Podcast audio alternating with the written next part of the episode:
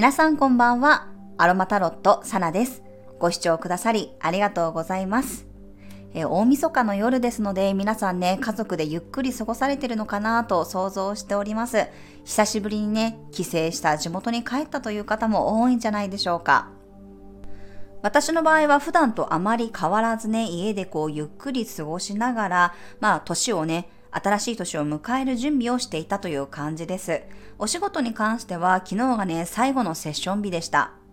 まあ、今週はね、水星の逆行が始まったこともあって、まあ、ズームのセッション中にね、なんとか途切れることがあったりとか、あとはお客様とコンタクトが取れないことがあったりとか、なんかこうバタバタしていることもね、多かったです。今回結構ね、水星の、えー、影響が私は大きかったかなと思います。まあ、ただ、そんな中でもね、本当にこう遠方からサロンにわざわざお越しくださる方がいたりとか、まあ、セッションを通じてね、海外の方とのご縁をいただいたり、すごく本当に、えー、今年始めた YouTube っていうのが私の世界を広げてくれたなと感じています。私のね、動画に出会ってくださった皆様、このスタイフやね、インスタグラム、YouTube いろいろやってるんですけれども、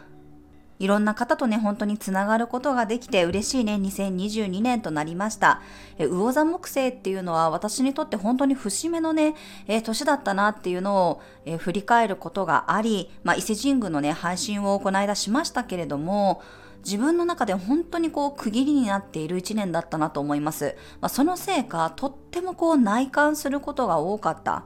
ただ単にこう自分を内観するだけじゃなくって自分の人生を振り返ることが多かった2022年だったなと思います。で、それと同時にね、2022年お羊座木星に一回入ったことがあったので、自分の中でかなりやっぱり新しいことにチャレンジした一年でした。そしてね、皆さんもぜひこの年の瀬のタイミングで、この1年自分がどんなことをやったかなとか、まあ、来年何をしていきたいかなっていうことをじっくりね、見つめていただくといいかなと思います。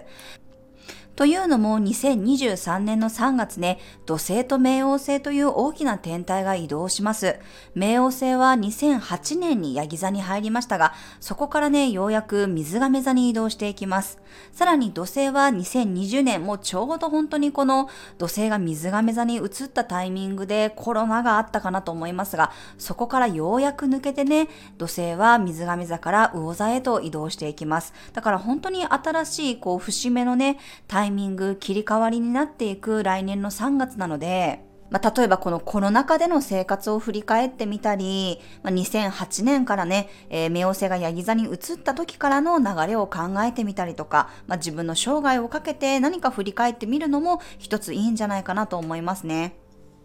私もすごくそういうことを考えた一年だったなと思います。私あの太陽星座も蟹座でね、月星座も天秤座ですごくこう活動級が多いので、なのでこうあんまりね、後ろを振り返らないんですよね。どちらかというともう先のこと、前のことしか見てないタイプなんですけど、そんな私にしては本当によくあの後ろを振り返っていろいろ見つめ直した一年だったなと感じます。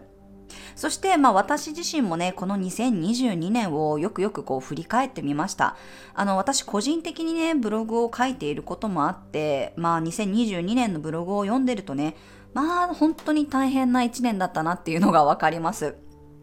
というのも本当に年末のタイミングで、まあ、子供のちょっと病気が発覚して、もうあのすぐ手術っていう話になったりとかその後も、まあ、手術して退院したんだけどその後また1ヶ月ぐらいね治療のために入院しなきゃいけなかったりでその時は夫が不在だったので本当に自分一人でね子供3人の世話をしながら親も遠方にいるので誰にも頼れずにもう病院と家を何度も行き来してでそんな中で自分のやりたい仕事もしながらね YouTube も始めたというなんかとんでもない年末を過ごしてたんですよね去年は。でもやっぱり自分の好きなことでやりたいことだったからずっと続けることができて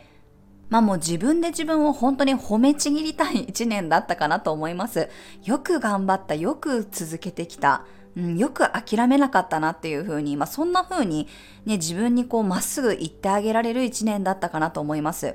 まあ、YouTube もね、本当にこうやめる理由なんていくつもあったと思うんですよ。ね、夫がいないからとか、まあ、自分しか子供を見る人がいないからとかね、仕事があるからとか、子供が病気だからとか、そんな理由で辞めることはいつだってできたと思うんですけど、でもそれを言い訳にせず、きちんと自分のやりたい、やろうって決めたことを、やれた自分に対して、他の誰かがね、認めてくれなかったとしても、私が、私のことをね、褒めれるというか、どれだけ自分が頑張ってきたかっていうのを認めてあげられる、そんな一年だったなと思います。だからこそ、まあ、YouTube がね、とてもこう、お仕事にね、えー、つながってたくさんの方との縁が広がったっていうのも嬉しいですし、まあ、1年経ってもうちょっとでね、えー、チャンネル登録者数が1万人に行こうとしています。まあ、その数字の結果っていうのももちろん嬉しいんですけど、でもなんかそういうところよりは、本当に私の行動、私の決定、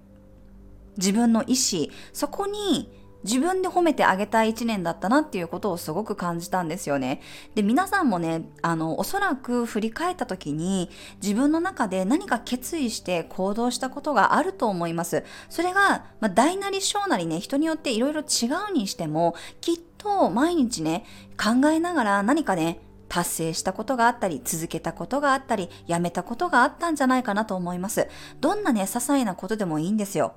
自分の感情に蓋をせずやってあげたことに対して自分のことをお疲れ様、よく頑張ったねって自分が褒めてあげてほしいなと思います。これをね、人に求めてしまうとやっぱり苦しいんですよ。でも、そんなのは人の評価なんて関係なくて、自分がどれだけやれたか、自分が自分のことをどれだけ認められるかだと思います。もしかしたらね、えー、私のことだって他の人から見れば子供が病気なのに何仕事してんのよって思った方もいるかもしれません。旦那もいないし、自分がね、子供につきっきりじゃなきゃいけなかった時に、仕事ばっかりやってって思う人ももしかしたらいるかもしれないですよね。まあ、要するにその人の意見をね、どれだけ考えたってしょうがないんですよ。自分がどういう気持ちで、どの部分に軸を置いてやってきたか、まあ、そういうことが本当にこの日々の選択の中で大事になってくるんじゃないかなっていうのをね、感じました。2022年ね、いろんな方とセッションさせていただく中で、自分のね、未来に対して本当にこう、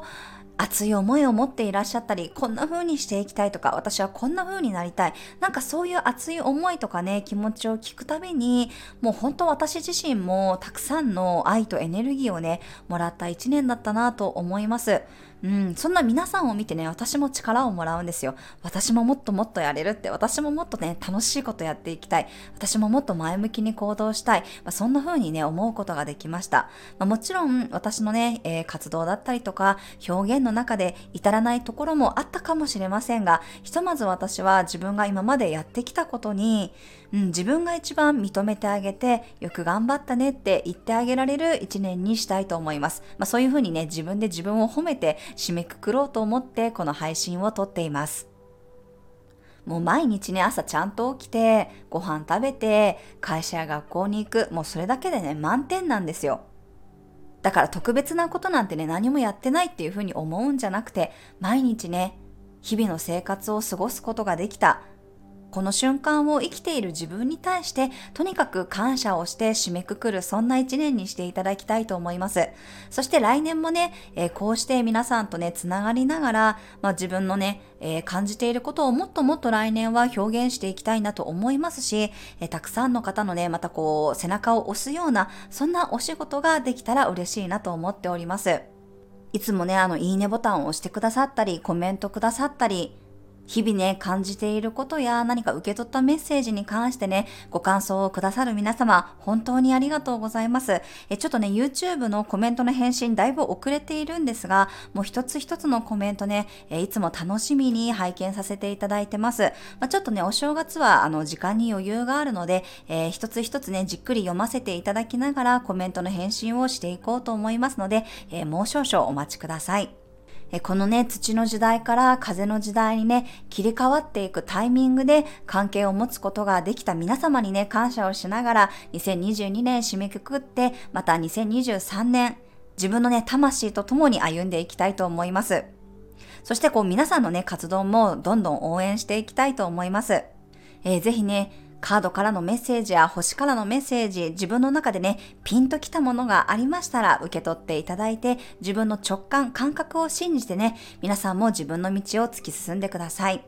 そしてね、2022年ゆっくり振り返って、2023年の目標とかやりたいことをね、えー、考えていただければなと思います。えー、本当に皆さんね、